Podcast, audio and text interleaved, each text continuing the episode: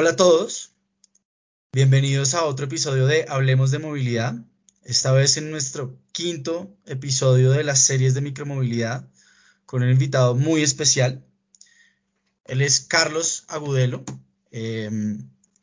uno de los fundadores de Cosmic Go, uno de los pocos emprendimientos colombianos en materia de micromovilidad y tiene el mérito también de ser eh, uno de los emprendimientos colombianos en micromovilidad que sigue vivo. Y nos interesa muchísimo escuchar eh, su versión, eh, su historia y también qué es lo que se viene a futuro. Pero antes le doy la bienvenida a mis coequiperos. Hola Angélica, hola Darío. Hola Nico, ¿cómo está? Hola Carlos, un placer tenerte aquí en el programa. Muchas, muchas gracias por, por aceptarle esta invitación. Hola Nico, ¿cómo estás? Carlos, mil gracias por aceptar esta, esta invitación. Realmente ha sido muy interesante eh, la retroalimentación que hemos tenido de mucha gente que ha escuchado los programas y segurísimo todo el mundo está muy contento de poder eh, seguramente eh, empezar el cierre de los temas de micromovilidad contigo y con un empresario colombiano y joven como tú. Eh, primero, unas super felicitaciones por ese emprendimiento y adelante. Gracias, Nicolás, Darío, Angélica. es un completo honor estar en, este espacio. Eh, bueno, definitivamente me, halagas con tus palabras, Angélica. Eh, creo que es uno de los sectores definitivamente más complicados en los que, los que escogimos estar. Y bueno, los retos no han sido sencillos, así que creo que, creo que es un espacio bien interesante para saber qué ha pasado con Cosmic. Eh, y bueno, de, de, mi lado, creo que también, también me parece súper interesante la iniciativa hay, hay muy pocos espacios que, que hablen eh, tan abiertamente de movilidad y que tengan temas, temáticas tan interesantes, que no solo tratan de conocer a las empresas, sino al final del día poner eh, como una visión 360 de, de lo que pasa en el sector. Y en especial en Colombia. Colombia tenemos hoy bastantes retos de movilidad, las ciudades crecen, eh, tenemos cada vez menos espacio para más personas y, bueno, súper interesante ver, ver qué está pasando en el sector. Así que eh, gracias por la invitación. Bueno, Carlos, entrando un poco en materia, eh, yo quiero que por favor le cuentes a la audiencia qué es Cosmic, ¿sí? Porque es distinto de otros modelos de negocio que también usan las patinetas eléctricas y las bicicletas eléctricas. Y cuéntanos un poco qué ha sido en estos tres años que va de Cosmic, ¿qué, retos has encontrado? Y digamos, danos un, un abrebocas de un tema que nos interesa mucho aquí en este espacio, que es el tema regulatorio. ¿Qué esperarías de una regulación? ¿Qué te parece que debería tener o en qué te ha incomodado dentro de tu modelo de negocio? Eh, pero bueno, digamos, principalmente, ¿cuál es el diferencial de Cosmic? Eh, bueno, yo, yo creo que es importante contar un poco cómo, cómo comenzó toda esta locura. Eh, yo conocí a mi socio, mi socio es de, de Estados Unidos, eh, así que es, es, un poco interesante la historia, cómo termina un colombiano y, y, una persona de Estados Unidos haciendo empresa de micromovilidad. Nosotros queríamos, en principio, y, y, creo que ese era nuestro, nuestro primer objetivo, eh, hacer el primer auto eléctrico de Colombia y empezar un poco un tema de masificación de autos eléctricos. Eh, pero en principio vimos que había bastantes temas, digamos, de barreras de entrada y que habían algunas dificultades, el mercado no lo estaba adoptando eh, todavía y bueno, había, había bastante camino antes de, tener una solución más, más clara. Em, y bueno, en un, en un viaje em, en el que estábamos justamente viendo temas de proveedores y demás para, para, para, esta, para este primer eh, como abordaje de la movilidad.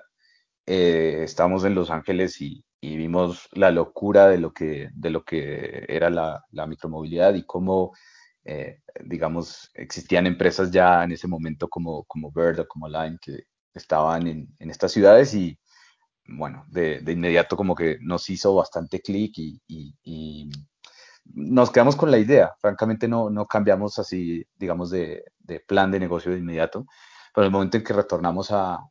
Bogotá y, empezamos a notar que Bogotá tenía una este, infraestructura muy particular, que eh, las, las, ciclorrutas eh, eran parte, digamos, de la, de la vida y de la construcción de la ciudad y que aparte, digamos, la, la opción de, de, temas como la bicicleta, pues eran fundamentales. De hecho, pues es, para nadie es un secreto que Bogotá sigue, eh, sigue siendo y será una de las ciudades que ha privilegiado el uso de la bicicleta. Eh, entonces, desde ese punto nos hizo, nos hizo bastante clic y allí, bueno, empezamos siendo el primer operador eh, de scooters en, en, en, Bogotá. Comenzamos con, con un piloto eh, relativamente pequeño para lo que, para lo que son los, los grandes actores, eh, pero nos dio, nos dio como el, punto de entrada, el conocimiento del mercado y, y digamos, lo, lo, nos mostró lo que es la industria eh, rápidamente. Y en ese orden de ideas, nosotros comenzamos con un modelo de expansión similar al de, al de las otras compañías, un poco persiguiendo lo que estaban haciendo otros, Em, y, tratando de, replicar eso en Latinoamérica y básicamente pues eh, muy pronto nos dimos que, eh, que, nos dimos cuenta que esa no era la respuesta. En realidad eh, todos, todos estos, la mayor parte de las compañías están, están intensificando presencia en, ciudades metropolitanas, en ciudades grandes, por un tema de, de, digamos, de costo operativo y, y hacer que eh, se llegue a un, a un break-even mucho más rápido, que pues permita que justifique de cierta forma la operación, eh, digamos, general versus el costo de mantener eh, una red de, de, scooters operando en el modo que operan normalmente estos, estos actores. Em, entonces allí, allí creo que estuvo nuestro, nuestra transformación más fundamental digamos, nosotros pronto, pronto eh, ampliamos nuestro modelo de negocio, no solo éramos operadores, sino que también empezamos a disponer de, de nuestros servicios y nuestras flotas para, para, otras compañías. Y en ese orden de ideas, eh, nosotros fuimos eh, parte de los actores que estuvo lanzando también, digamos, en, en, primera instancia, como, como siendo el primer operador de Buenos Aires, una ciudad que es, es, es gigante, y tiene unos retos tanto más impresionantes que los que, los que tiene Bogotá, porque bueno, Bogotá de cierta forma tiene la infraestructura, pero Buenos Aires no. Bueno, Buenos Aires tiene un funcionamiento como ciudad muy, muy diferente. Eh, y allí estuvimos haciendo partnership con una compañía que es, es, es, es sumamente grande, es, Globo. Globo es, una empresa de delivery, de entregas, eh, que, quiso, que quiso como eh, confiar en Cosmic para, para lanzar este, este tema de, de, micromovilidad. Y bueno, allí, allí tuvimos nuestra segunda experiencia más, más impresionante. Y, y bueno, a partir de eso también descubrimos otras, otras oportunidades que ya fue como em, empezar a, a, digamos, hacer parte de, de, de, la revolución a otras personas que tenían la iniciativa, pero, pero ven que es un modelo eh, que muchos dicen es fácil de hacer, eh, compro mis scooters, las pongo en las calles y, listo. Y en realidad no es, no es como dicen por ahí soplar y hacer botellas. Eh, en realidad es un, es un, tema que tiene muchas complejidades. Y, y, a partir de eso habilitamos, digamos, una línea eh, particular en la cual recibíamos, recibimos, porque todavía está activo, recibimos a, digamos, personas que tienen la, la iniciativa de lanzar esto en escala pequeña en, sus comunidades o en sus, o en sus áreas de, digamos, de, de, actividad eh, y en la cual ellos habilitan, la, digamos, estos, estos vehículos de, de micromovilidad. Y en ese orden de ideas, pues eh, cambiamos un poco la forma de, de eh, estar de forma pensando simplemente en que el modelo no tiene un éxito si no estamos en una ciudad metropolitana y tenemos miles de vehículos andando, porque digamos que esa es la forma tradicional en que la mayoría de las compañías lo están haciendo y nosotros en realidad cambiamos eh, la forma. Y estamos apuntándole a lugares que tengan, eh, digamos, un, un, impacto diferente, eh, pero, pero que al final es, es, mucho más significativo, porque, digamos, estamos impactando a personas que realmente necesitan y que tienen una necesidad específica de transporte o incluso que tiene una carencia de transporte, porque en muchas de estas ubicaciones, pues, digamos, la, gente encuentra que existe una demanda que no está, eh, digamos, sufragada por, por, ninguna compañía porque no, no, no, es, no es como muy accesible los medios tradicionales de transporte. Y creo que uno de los cambios más grandes en realidad estuvo en, en, en cómo hacemos que esto funcione, ¿cierto? Eh, nosotros rápidamente identificamos que las, que las compañías grandes, pues lo dicho, están, están, están pensadas para funcionar en ciudades metropolitanas gigantes con costos operativos eh, poco grandes, ¿sí? que pues es una de las razones por las cuales muchas compañías no, no están pudiendo, eh, digamos, florecer, es porque el modelo es complejo, en realidad operar scooters no es, no es sencillo. Y, y en ese orden de ideas nosotros eh, digamos, con, con, tecnología, a punta de tecnología, a punta de los aprendizajes que tuvimos en las ciudades, operando en ciudades que tienen, digamos, retos gigantes, que tienen eh, particularidades de funcionamiento muy, muy diversas, eh, pues logramos, digamos, empezar a reducir los costos operativos. Y nosotros ya no estamos apuntando al, a, digamos, a la cantidad gigante de, de tener scooters, sino más bien a operar en micromercados con micromovilidad, un poco como lo, que estamos haciendo hoy. Y creo que esa es la diferencia más grande. Y a partir de eso es que hemos, hemos, hemos habilitado varios mercados, varias ciudades. Eh, hoy, si bien nuestras operaciones principales están en Latinoamérica, eh, tenemos también algunas operaciones en, en Europa e incluso en, en Oriente Medio,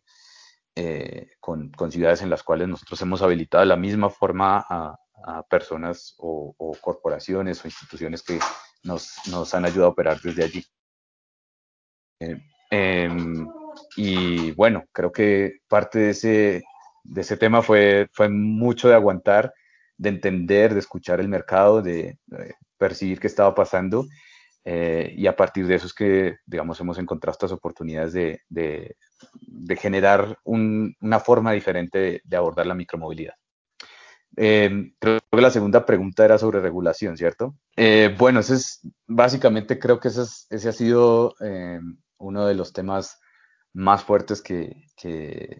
todo el mundo expone todo el tiempo y es en realidad una de las cosas que, que en ciudades metropolitanas, ciudades grandes, digamos, tiene, tiene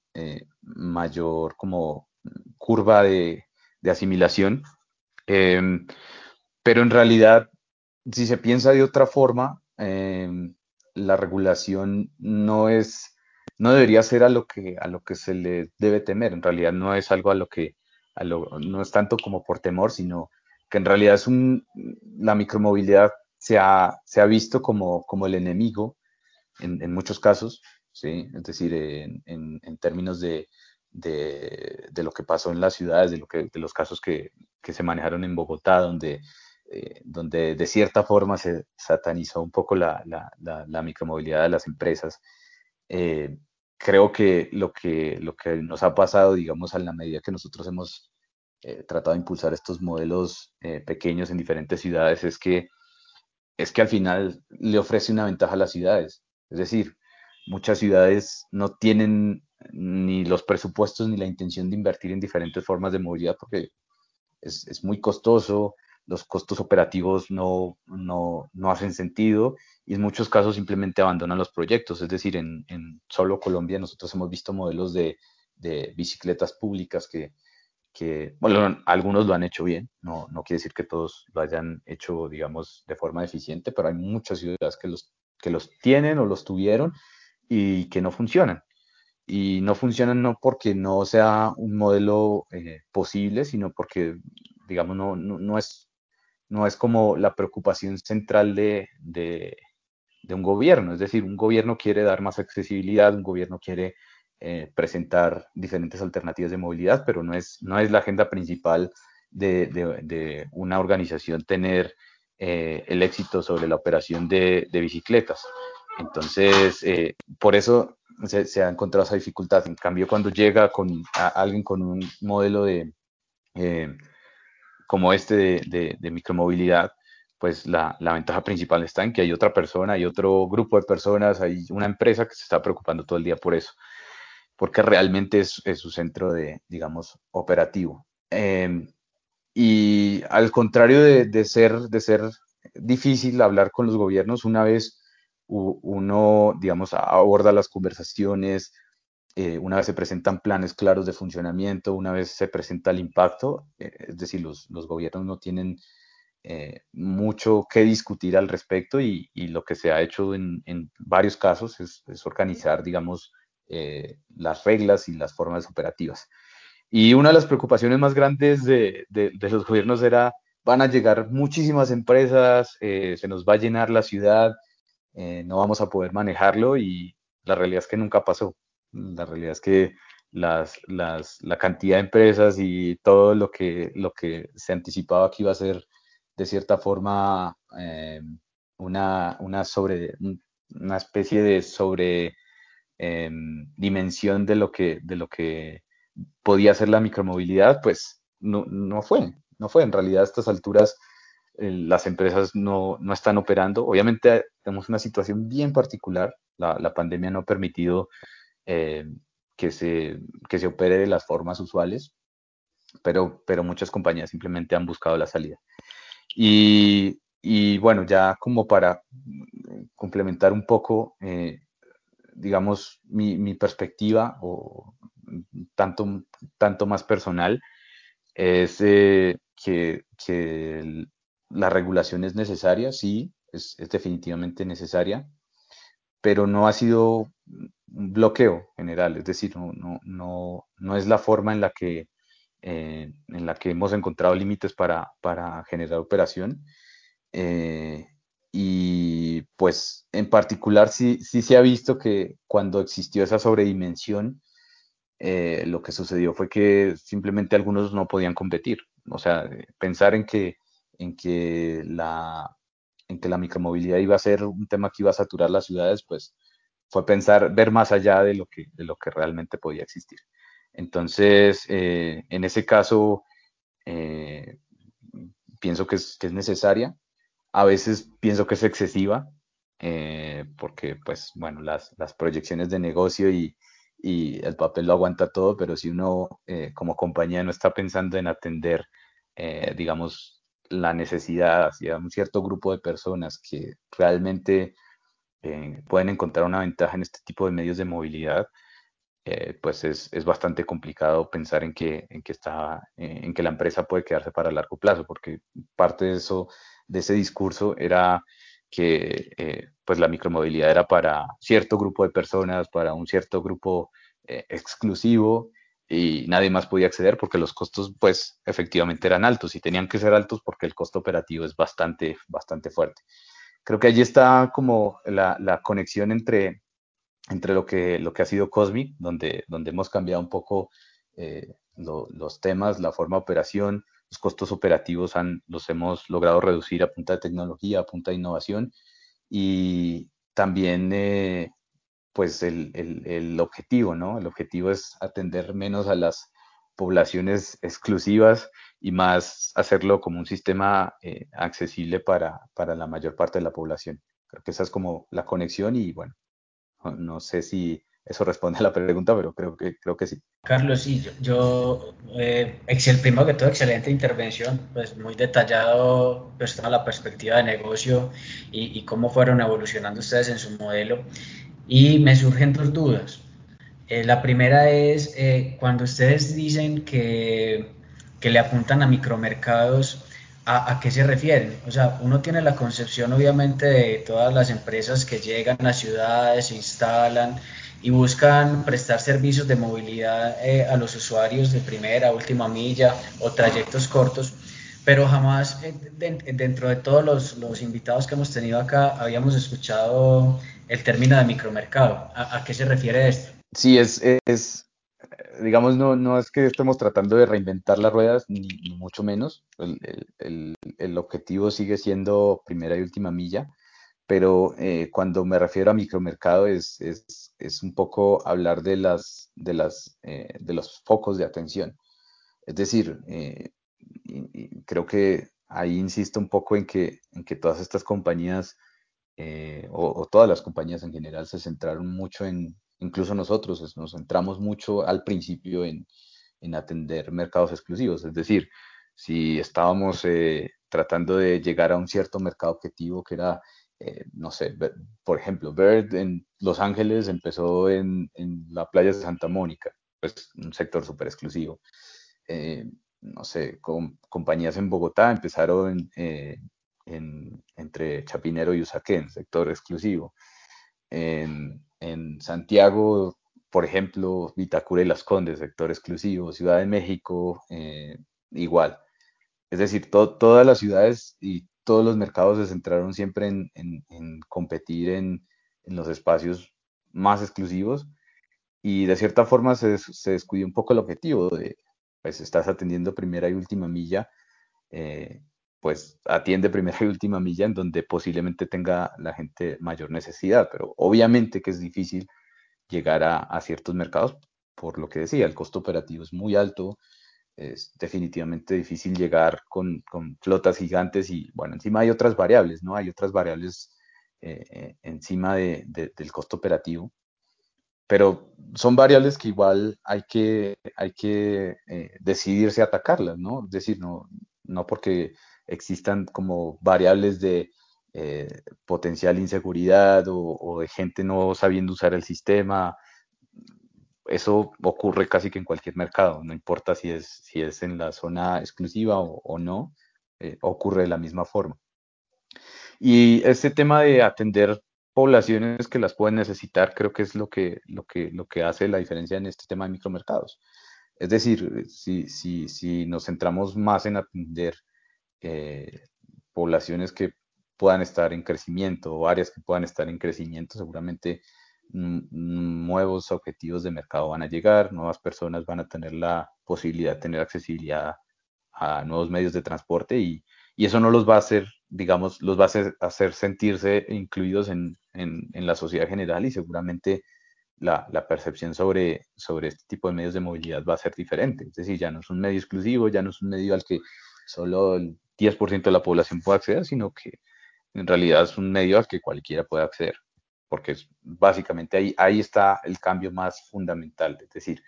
ya no, ya no estoy apuntándoles, eh, digamos, a las personas que están entre, no sé cómo ponerlo, pero digamos, las que están exclusivamente en Usaquén y Chapinero y el resto del mundo no tiene acceso, eh, cuando en realidad hay una población un poco más, más extensa que puede tener acceso.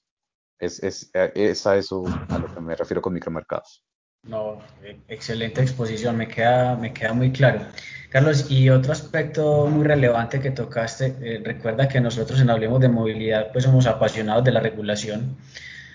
Eh, cuando mencionas eh, que la regulación es necesaria o que la regulación no ha sido un factor tan determinante, pues quisiéramos entender qué tan amplio o qué tan cerrado es el concepto de regulación que ustedes pueden tener, porque una cosa es lo que el Estado se puede imaginar en, en, su, en, su, mundo de la regulación y otra cosa es lo que puedan tener unas empresas. Hemos dicho, cada, cada actor tiene una concepción diferente de lo que es la regulación y hasta dónde ella puede intrometerse en lo que ciertamente es un negocio de particulares, pero que atiende derechos de la comunidad gustaría de pronto precisar un poquito el alcance de esa afirmación. Sí, no, no, creo que sea, eh, digamos, un tema que limites porque, eh, digamos, todas las compañías encontraron el modo de iniciar. Es decir, más, más que nada a eso me refiero. Y, yo, yo, sé que eh, ese fue en particular una, digamos, un tema que generó bastante fricción, ¿cierto? Es, es el, el tema de comenzar y eh, pedir perdón antes que pedir permiso. Eh, en nuestro caso, por ejemplo, lo, hemos, eh, le hemos dado la vuelta, obviamente cuesta un poco, pero, pero en las ciudades que hemos abordado, los nuevos mercados, cada vez estamos, o sea, digamos, llegando primero a, al gobierno y a llegar a algunos acuerdos y regulaciones, digamos, por lo menos base que nos permitan operar en lugar de, hacer lo que, lo, que, lo que estaban haciendo las compañías. Eh, entonces, a eso me refiero, sí, es es un tema que, que, siempre hay eh, apertura a la conversación, siempre y cuando uno llegue con, eh, una compañía llegue con, con, todos los temas claros, es decir, no, diferente a que, a que se pongan ciertos vehículos en la calle sin ningún tipo de, autorización y permiso, lo mejor es, conversar, obviamente, con, los gobiernos. Eso creo que sí, sí fue un cambio, digamos, grande en lo que, en, lo que hicimos en primera instancia. Eh, pero, pero insisto, el tema es eh, que las ciudades están interesadas, de hecho, en, estos sistemas de movilidad, porque no, no hay cómo eh, tener foco en, tantas cosas, en tantas variables que pueden surgir. Es decir, Bogotá hoy es una ciudad que eh, con todo lo que es eh, amigable con, con, las bicicletas y con los medios de transporte alternativos, no tiene un sistema público de bicicletas, o, o al menos no es no es, digamos, masivo, no es algo que, a lo que se pueda eh, acceder si es, que, si es que existe algún tipo de iniciativa. Eh, y, eso es, o sea, claramente es un tema de prioridades. Es decir, Bogotá tiene unos retos más grandes, está en pleno desarrollo de, un sistema de metro, tiene, digamos, una, ah, bueno, ahorita no es tan evidente, pero hasta hace, hasta hace unos meses tenía una sobre capacidad sobre, sobre el sistema masivo principal. Eh, y, ese, y esos temas de foco, pues son temas que preocupan a, la comunidad más grande. Entonces, si tienes, si tienes un problema de, de, foco en temas de, eh, de presupuestos, en temas de atención, en temas de, eh, de cuánto personal se requiere para llegar a, a tener, seguramente tus prioridades van a cambiar. Em,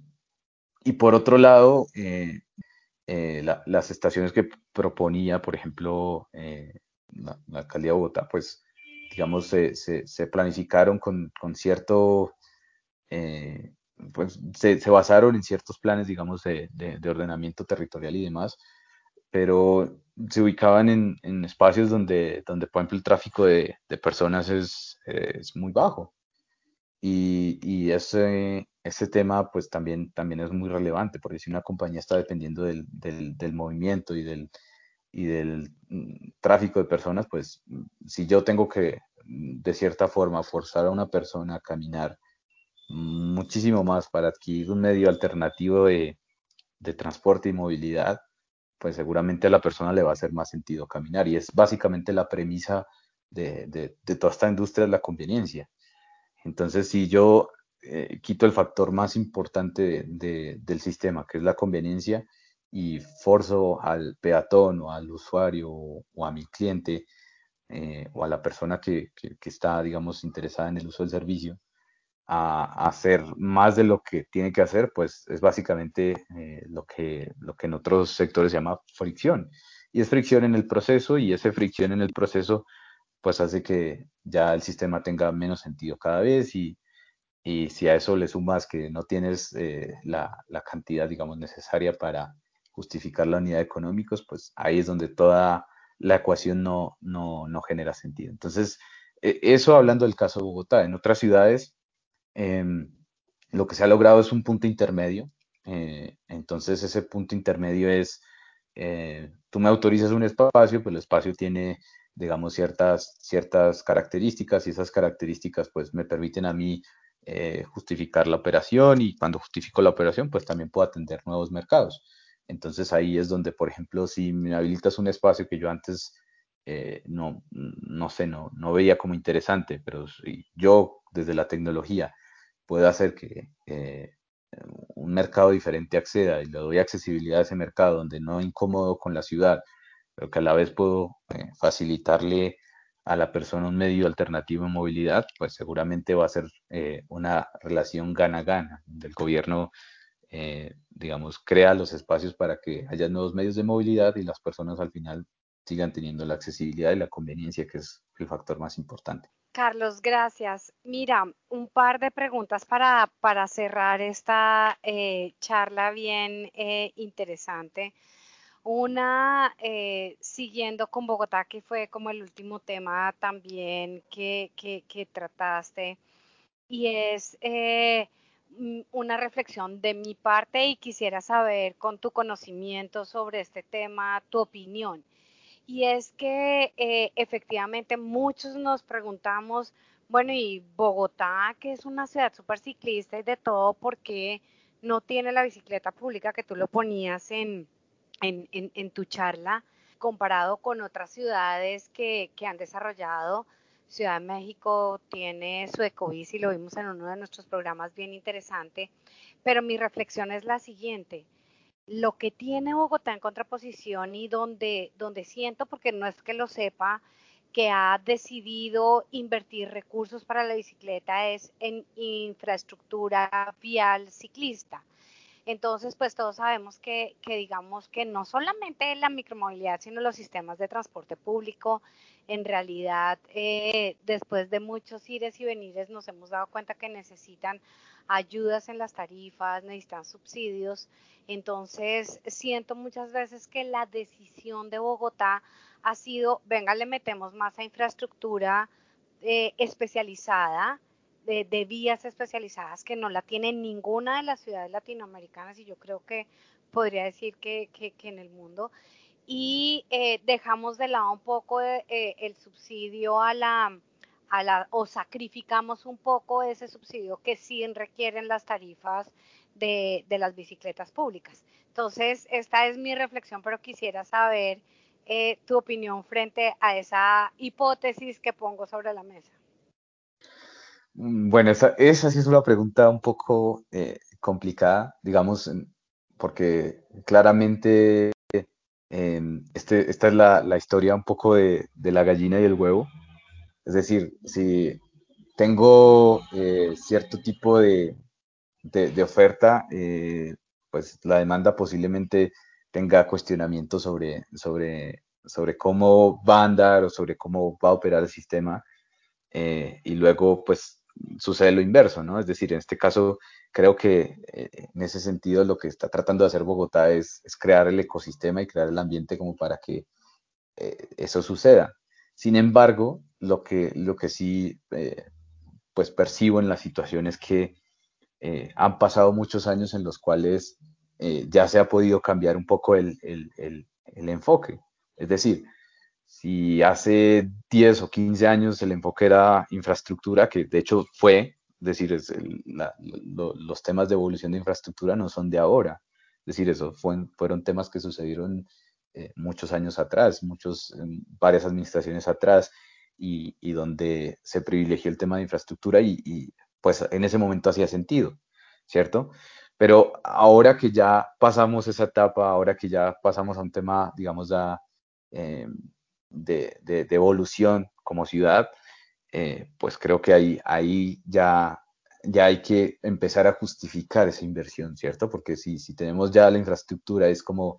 eh, crea los espacios y la demanda llegará, pues la demanda ya está. Es decir, hoy, hoy día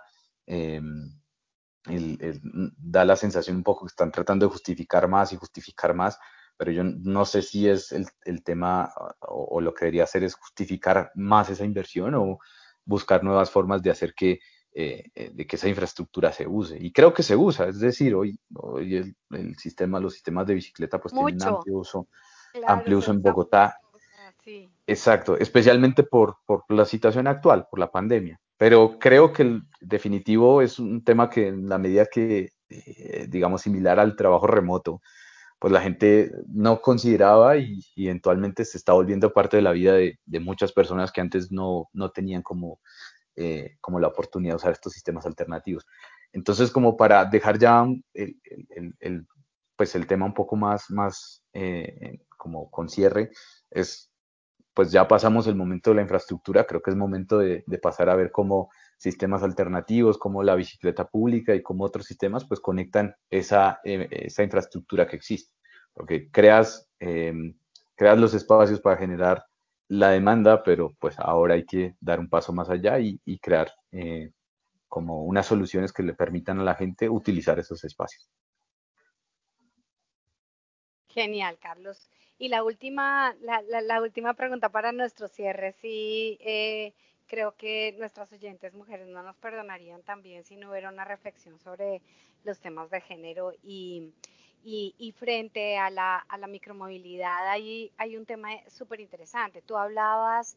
eh, y eso me acordó de la introducción que nosotros hicimos al programa, sobre la accesibilidad de la mayor parte de la población, indudablemente además a la población que nosotros denominamos más vulnerable, que no tiene otras alternativas, que esa mirada de la, de la micromovilidad fue mucho como tú mismo lo explicaste, sobre unos sectores de la población eh, con, con, con, mayores oportunidades y posibilidades de transportarse mucho más allá de, de esos sitios de, de, la periferia de nuestras ciudades donde, donde se requieren y donde muchas veces la gente camina mucho. Entonces, eh, ese tema de accesibilidad lo quería involucrar con lo que ahora, pues todo el tiempo que estamos planificando los sistemas, eh, necesitamos ver, que es inclusión y, efectivamente accesibilidad. Cuando uno mira unos números súper rápidos de, de, Bogotá, y te voy a decirlo, además que lo estoy diciendo de memoria, pero son de orden de magnitud, el tema de edad y el tema de género para la micromovilidad es un tema bien relevante. Eh, el, el, 50% más o menos de los usuarios de, de, bicicletas, patinetas, están aproximadamente entre 15 y 30 años, o sea, gente, gente joven. Y en, en bicicleta debemos estar a más o menos como 70-30, como utilizan más o menos en Bogotá, el 70% de las bicicletas son de, hombres y el 30% de mujeres. Entonces, frente a esos, a esos temas de accesibilidad, ¿tú crees que uno debiera dejarlo así, que se comporte, o hay algunos incentivos que uno pudiera hacer, involucrar. Tú que has estado en Chile, yo estuve estudiando el tema del uso de las bicicletas por parte de las mujeres en Chile y se dan cuenta que, que por edad, además, cuando lo cruzas con edad es todavía más restringido ese sector del segmento de la población de 40, 45, mujeres de 40, 45 años en adelante, pues mucho más difícil eh, que, decidan eh, montar en bicicleta y allá les hacían unos cursos, había una fundación única y exclusivamente para aportarle a las mujeres en general, pero sobre todo a las de mayor edad, de, de cómo montar con seguridad, porque allá tampoco tienen la, la super infraestructura, cómo incentivarlas a que ese segmento de la población también pudiera ser partícipe de estas nuevas ideas y de estos nuevos medios de transporte.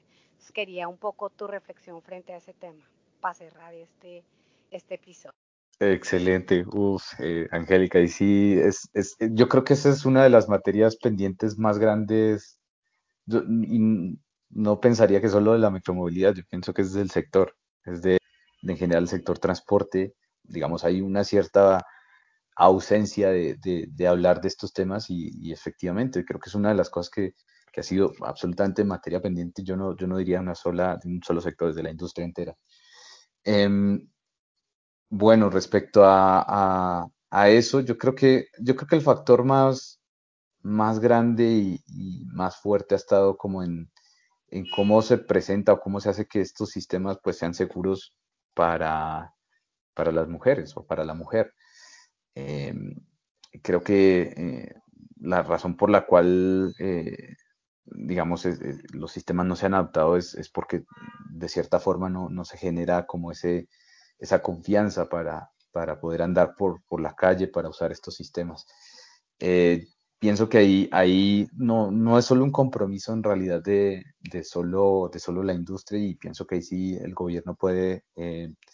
empezar a crear, digamos, eh, algunos incentivos más, más grandes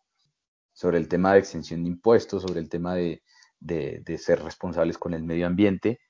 Eh, creo que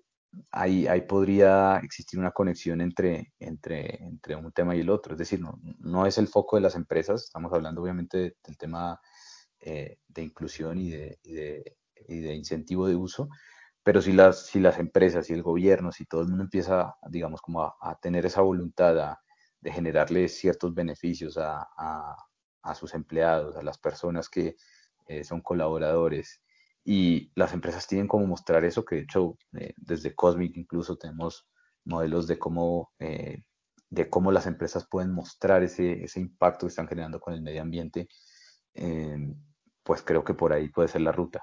El, el tema educacional, eh, por supuesto que hace la diferencia. ¿no? Nosotros, obviamente que en la medida que eh, eh, cuando hemos podido estar en calle, claramente ahorita, digamos, tenemos el sistema funcionando, pero no, no tenemos personas, digamos, en la calle como antes que, teníamos espacios educativos. Eso, eso obviamente hace la diferencia porque la, las personas dejan de tenerle miedo al sistema, dejan de sentir que es algo que es solo para un grupo y que solo el más hábil o el más ágil lo puedan dar y la realidad es que no, son,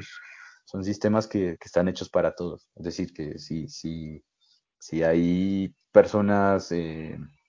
mm, digamos, hay, hay casos, y hemos tenido casos en los cuales nosotros hemos notado que hay adultos mayores que usan el sistema. En, en Chile, por ejemplo, es un, mercado que, en el que ha sucedido bastante eso y, y se ha adoptado. Es decir, si, si, una persona que es adulto mayor la puede usar, es decir, puede casi que cualquier persona. Eh, entonces, digamos que es un poco un esfuerzo eh, conjunto. Eh, las, las, empresas, pues eh, obviamente tratamos de dar la mayor cantidad de incentivos de seguridad y de protección al, digamos, al pasajero. En el caso de Cosmic es ofreciendo, digamos, seguros y ofreciendo formas alternativas de pago, porque pues ahí también hay inclusión, es decir, no, no hay, hay, gente que no está bancarizada o que, digamos, no tiene los mismos sistemas o medios de pago, quiere usar, pero si tiene un, si encuentra un límite y un blocker allí, pues seguramente no eh, piensa dos veces en, utilizar el sistema. Entonces, por, por ahí que tenemos un, un punto de, de, accesibilidad e inclusión. Pero eh, yo creo que eso no es suficiente, hace falta que las empresas pongan eh, incentivos y que, creen esos espacios para que eh, para que las mujeres se sientan empoderadas y crean que esos sistemas también son para ellas y en realidad son para todos. ¿sí? Es, un, es un sistema, son sistemas alternativos, pero son sistemas que cualquiera puede usar. Eh, y creo que eh, esa conexión empresa-estado eh, entre, entre los incentivos, digamos, de impuestos, de reducción de, de costos y, y, demás, creo que puede motivar bastante a, a, sectores que no, que no pensaban perdón, que no pensaban en estas soluciones como posibles para ellos, como reales soluciones. Creo que ahí, ahí podemos hacer la diferencia si, si es un trabajo conjunto. Bueno, yo creo que Carlos nos, nos absolvió todas nuestras dudas. Realmente estamos frente a un emprendimiento colombiano que está proponiendo algo diferente, eh, que es tanto una posibilidad de inversión para quien quiera tener un activo que rente, como una solución de movilidad para empresas o para sectores específicos de la población que, que Carlos nos lo refirió como micromercados y que también, digamos, eh, parte un poco del modelo habitual de rentar un vehículo para un trayecto. Obviamente se nos quedan en el tintero varios temas que espero tratemos en algún punto y que espero podamos seguir eh, conversando. Muchísimas gracias Carlos por habernos acompañado en Hablemos de Movilidad. Eh, muchísimas gracias también a mis coepiperos por este, por este lindo capítulo que grabamos. Y bueno, hasta una próxima.